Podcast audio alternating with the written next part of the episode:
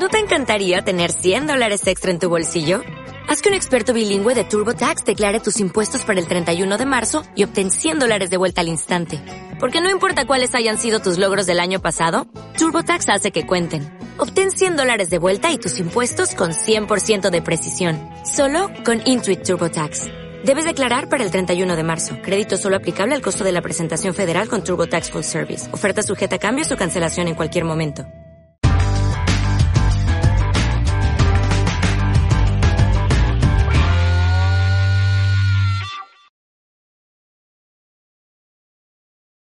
Como decíamos ayer, hoy viajamos a la década de 1620. España se encuentra bajo el reinado de Felipe IV, repartiendo plomo prácticamente por todo el mundo. En Flandes se reanudó la guerra tras el final de la tregua de los Doce años. Con Francia se disputaban los territorios de Italia. En el Mediterráneo se continuó la lucha contra los piratas sarracenos de Saré, y en Brasil también nos estábamos peleando con los holandeses. Curiosamente, en aquel tiempo, España e Inglaterra estaban en paz, pero la tensión se palpaba en el ambiente. Los ingleses eran aliados de los holandeses y las acciones españolas en aquella guerra elevaron la tensión con la pérfida Albión. Las gotas que colmarían el vaso vendían de la mano, por un lado, de la victoria sobre el Palatinado, donde los hispanos despojaron de sus posesiones a Federico V y su esposa Isabel Estuardo, hija del monarca inglés, y, por otro, la negativa de España de casar a la infanta Mariana con el príncipe de Gales Carlos. Esto llevará a Jacobo I a romper su política pacifista.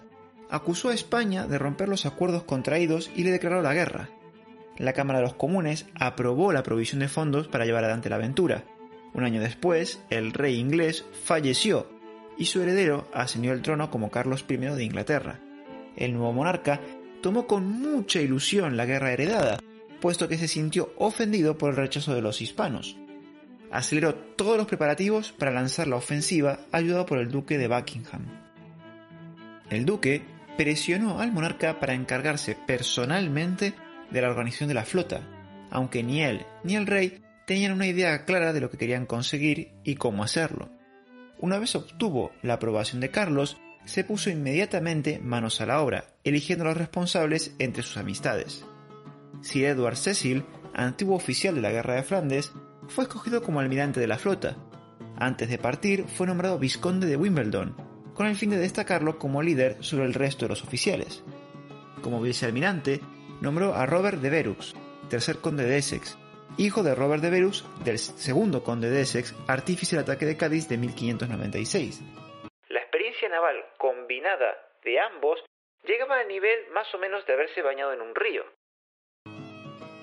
Buckingham también se encargó del reclutamiento de los 12.000 soldados que conformarían el ejército atacante. El duque se esforzó de que fuera lo mejor de Inglaterra, que casualmente coincidió con deudores suyos y o sus amigos, amantes de esposas a cuyos traicionados maridos el duque debía favores, enemigos políticos, presos sacados de las cárceles inglesas, lisiados, enfermos, gente con problemas mentales y algunos hombres de más de 60 años. Todos ellos fueron alojados en pensiones, establos o simplemente dormían en las calles. Lamentablemente, tampoco había uniformes para tanta cantidad de hombres, por lo que muchos soldados iban envueltos en harapos. Cecil se quejó de que algunos de sus hombres ni siquiera llevaban pantalones. Vamos, todo un remilgado. Para evitar que la formidable tropa causara disturbios en las ciudades, Buckingham ordenó que todas las armas se mantuvieran en los barcos y que los soldados no tuvieran acceso a ellas hasta haber zarpado.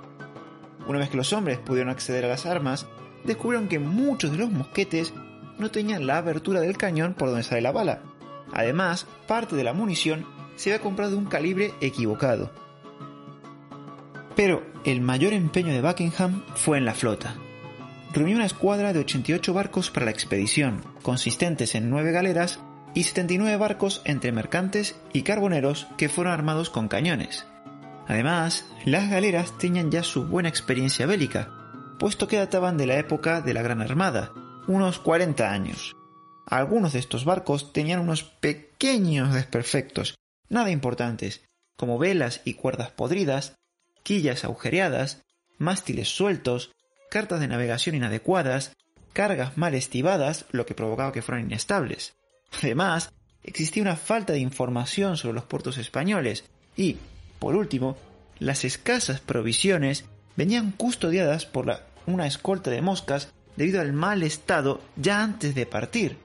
Sir Michael Gear, capitán de St. George, anotaría acerca de la comida. Ni la mitad de la asignada por el rey y apesta de tal manera que ningún perro de París podría comerla. Cecil, a pesar del magnífico trabajo de Buckingham, se quejó por las condiciones de la flota y las tropas. No obstante, se puso manos a la obra redactando una serie de órdenes y planes para coordinar la flota. Una vez terminado el trabajo, envió el documento para que hicieran copias del mismo para poder distribuirlo entre los barcos de la flota. A pesar de las quejas, gracias a la magnífica gestión de Buckingham, de las tres semanas que había marcado de plazo Carlos I, consiguió reducirlo a una, con el objetivo de evitar la temporada de tormentas. A la impresionante flota británica se unirían 24 holandeses con marinos expertos bajo el mando de Guillermo de Nassau en cumplimiento de un acuerdo firmado entre ambos países en agosto. Con todo listo, la flota de 96 barcos con 8.000 británicos y 2.000 holandeses partió de Plymouth el 15 de octubre de 1625. Sin embargo, nada más zarpar, una tormenta la dispersó y les obligó a buscar refugio en puerto. Tras el pequeño tropiezo, la flota finalmente partiría hacia España el 18 de octubre. Aunque nos parezca increíble, los problemas no tardaron en aparecer. Las galeras empezaron a hacer agua y la mayor parte de la tripulación estaba ocupada en resolver este problemilla. Además, al ser la comida escasa y estar en mal estado, se impuso un racionamiento estricto desde el principio del viaje, a lo que hay que sumar que las tormentas eran constantes. Tras una especialmente fuerte, perdieron un barco y el resto de la flota sufrió daños importantes y se dispersó. Las lanchas de desembarco se perdieron, la comida se humedeció y empezó a pudrirse aún más. La pólvora se mojó y las vías de agua se multiplicaron. La flota consiguió reunirse el día 29 de octubre a la altura del Cabo Mondego. Habrá supuesto, por el título del vídeo, que se dirigían a Cádiz. Siento decepcionarte, pero no es así. Por entonces, el plan de ataque era la orden de Carlos I, tomar una ciudad costera española, por lo que los hijos de la perfida Albión tenían tres opciones, Lisboa, Sanlúcar de Barrameda o Cádiz. El almirante de la flota decidió dirigirse a la primera ciudad que se encontraba en su viaje, Lisboa. Sin embargo, una vez en ella no se atrevió a atacarla, por lo que el 30 de octubre, a la altura del Cabo de San Vicente, formó un consejo para concretar un plan, Finalmente, se concluyó que desembarcarían en el puerto de Santa María, en la bahía de Cádiz. Ahí establecerían una cabeza de puente desde donde atacar a Sanlúcar. Cecil estaba seguro de que la misión sería fácil por el gran número de tropas con las que contaba. Con el plan de ataque claro, la flota puso rumbo a Cádiz. La ciudad española contaba con unos 20.000 habitantes por aquellos tiempos. Gozaba de una posición privilegiada en el comercio con las Indias, siendo el punto de llegada de la flota del Tesoro proveniente de América. Con anterioridad fue atacada con éxito por Francis Drake y Robert de Velux, segundo conde de Essex. Tras estas derrotas, los españoles aprendieron la lección y fortificaron la ciudad con el castillo de Santa Caterina y la torre del castillo de San Sebastián. Por entonces, el gobernador de la ciudad, Francisco Girón de Salcedo, veterano de la guerra de Flandes, había aumentado la guarnición de la ciudad porque había recibido información de los espías españoles de las intenciones inglesas. Sin embargo, tras meses de inactividad de los enemigos, las fuerzas se dispersaron por toda Andalucía, dejando solo una guarnición de 300 hombres. Además, solo contaba con 8 galeones fondeados en la bahía. El 1 de noviembre, la flota anglo-holandesa llegó a Cádiz. Tras su avistamiento por parte de los hispanos, se informó a Juan Manuel Pérez de Guzmán y Silva, duque de Medina Sidonia y capitán general de Andalucía, quien desde la Plaza de Armas de Jerez despachó avisos a todas las plazas vecinas solicitando refuerzos. Mientras tanto, Cecil ordenó a su vicealmirante Essex que dirigiera su escuadra hacia el puerto de Santa María. Sin embargo, Essex consideró mejor cambiar el plan trazado. Como su padre había sido el artífice del asalto de Cádiz años atrás, él consideró que no podía ser menos y ordenó a su escuadra avanzar contra los galeones españoles fondeados en la bahía. Cecil más que sorprendido, lo siguió, mientras gritaba al resto de barcos que lo siguieran. Sea porque no lo escucharon o no quisieron escuchar, el resto de navíos no se movió, por lo que el fuego de artillería de la ciudad rechazó el ataque, dando tiempo a que los barcos españoles pudieran refugiarse en la carraca, perdiendo a los ingleses la oportunidad de capturarlos. Tras el infructuoso ataque, los ingleses descartaron desembarcar en el puerto de Santa María debido, principalmente, a la poca profundidad de las aguas. La flota permaneció amarrada en la bahía sin que Cecil supiera cuál iba a ser el siguiente paso. Sin embargo, la suerte empezó a cambiar para los de la pérfida Albión, ya que un comerciante inglés, Jenkinson, hacía negocios en Cádiz, y al ver a la flota de su patria, se apresuró a remar hacia el buque insignia. El comerciante les informó de que la ciudad solo contaba con unas decenas de hombres y estaba desprotegida. Ante esta oportunidad de tomar la ciudad, Cecil pensó que era mejor cortar la ruta de llegada de los posibles refuerzos. Ordenó tomar primero el Puntal, un pequeño istmo de tierra que unía a Cádiz con la isla de León, situado en la parte más angosta de la entrada a la bahía. El vizconde de Wimbledon envió por la noche a cinco naves holandesas y 20 buques ingleses a atacar el fuerte. El fuego de artillería holandés comenzó a batir el fuerte, pero los 120 españoles, con 8 cañones, comenzaron a devolver el fuego, Mientras tanto, los ingleses se situaron detrás de los holandeses, dejando solos a estos frente al fuego de los españoles. Tras perder dos naves, los holandeses comenzaron a quejarse de que estaban solos enfrentándose a los españoles. Por este motivo, Cecil obligó a los barcos ingleses a entrar en combate. No durarían mucho, ya que al poco tiempo se volvieron a recibir quejas de los holandeses solicitando que los navíos ingleses se alejaran cuanto fuera posible, ya que su artillería les hacía más daño a ellos que al fuerte del Puntal. Después del intenso bombardeo holandés, se ordenó el desembarco. Las tropas inglesas, al mando de Sir John Burroughs, desembarcaron justo debajo del fuerte, desobedeciendo las órdenes de Cecil. Como cabe esperar, fueron barridos por la artillería de El Puntal. Finalmente, tras transcurrir 24 horas desde el inicio del ataque y 2.000 balas disparadas, la guarnición se rindió al quedar el castillo muy maltratado. No había almena que no hubiese sido derribada, ni pieza de artillería que no hubiese sido destrozada. Lo que los ingleses no sabían es que a pesar de su victoria, ya daba igual. Mientras los hijos de la pérfida Albión estaban luchando en el Puntal, los 4.000 soldados de refuerzos enviados por el duque Medina Sidonia habían llegado, y Cádiz ya era inexpugnable. Además, la ciudad fue abastecida con galeras desde Sanlúcar, consiguiendo entrar con el apoyo de la artillería costera. Durante la noche del 2 de noviembre y la mañana del día siguiente, el grueso de las fuerzas inglesas, unos 9.400 hombres, desembarcaron en el istmo. El resto de la tropa se quedó a bordo de las naves. Ya en tierra, Cecil volvió a encontrarse algo perdido, sin tener claro qué iba a hacer. Entonces le llegó la noticia de que una fuerza española había salido desde Jerez hacia el puente de Suazo para ayudar a la ciudad. Para evitar verse rodeado por estas fuerzas, tomó 8.000 hombres y salió en su encuentro mientras dejaba a los restantes frente a Cádiz al mando de los coroneles Burroughs y Bruce. Tras avanzar 25 kilómetros sin encontrar las fuerzas españolas, Cecil y los suyos pensaron que había sido una falsa alarma. Sin embargo, en ese momento se dieron cuenta de un detalle importante. No se había desembarcado provisiones ni agua, ya que los oficiales encargados de recibir las provisiones en el puntal las habían devuelto a las naves por no tener órdenes de recibirlas. Cecil, por tanto, envió un grupo de hombres de vuelta a los barcos para que trajeran las provisiones, pero nunca más se supo de ellos.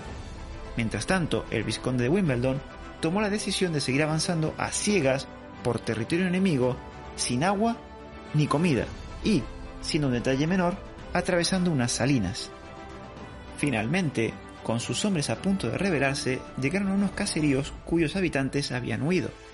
Los ingleses decidieron acampar en ellos y tras inspeccionarlos descubrieron múltiples barriles de vino de Jerez que no dudaron en probar. ¿Y qué es lo que pasa cuando bebes alcohol con el estómago vacío? Exacto. En poco tiempo, los oficiales ingleses se encontraron en medio de un grupo de borrachos hambrientos. Cecil dio orden de que se impidiera a los hombres continuar bebiendo, pero los soldados dispararon contra los oficiales que trataban de llevarse el vino.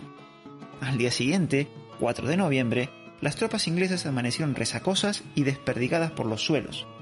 Fue ante aquella imagen cuando Cecil comprendió que algo no marchaba bien, que aquello no tenía ningún sentido. por lo que esa misma mañana regresó al puntal con todos aquellos que pudieran, dejando 100 hombres atrás, quienes fueron pasados a cuchillo por las fuerzas de Medina Sidonia. Ante los continuos fracasos, Cecil ordenó el 5 de noviembre embarcar las tropas, lo que tardarían un día entero en completar, hostigados por las fuerzas que venían de Cádiz y del puente de Suazo.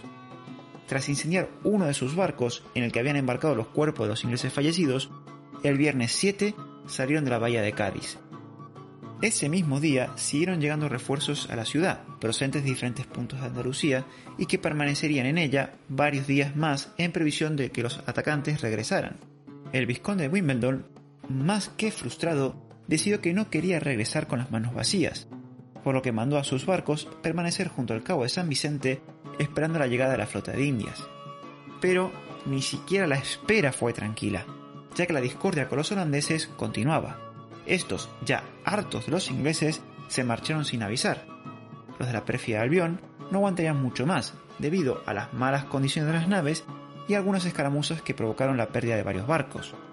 Finalmente, el 26 de noviembre, los de la pérfida Albión decidieron volver a su tierra.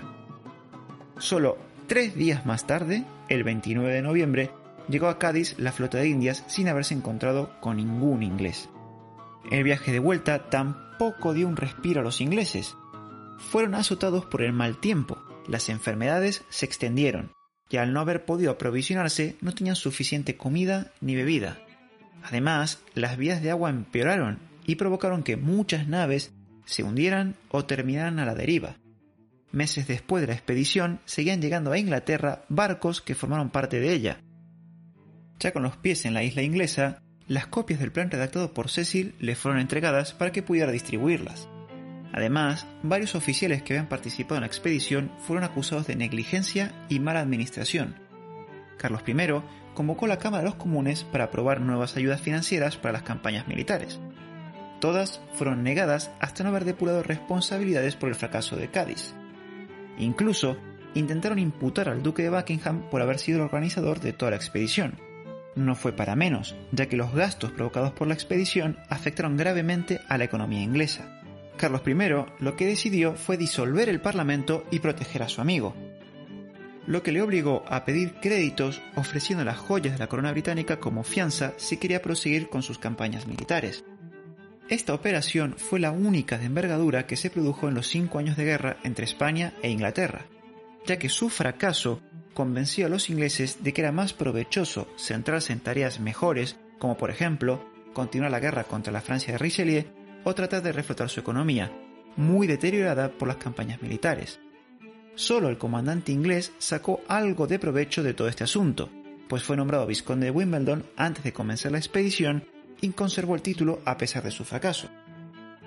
Y hasta aquí la historia de hoy. ¿Qué te ha parecido? Déjame en los comentarios y si te ha gustado no olvides darle me gusta, compartirlo y suscribirte al canal. Y si quieres colaborar, puedes hacerlo en Patreon o aquí convirtiéndote en miembro. Dejo los links en la descripción y en el comentario fijado. De antemano, muchas gracias y hasta la próxima.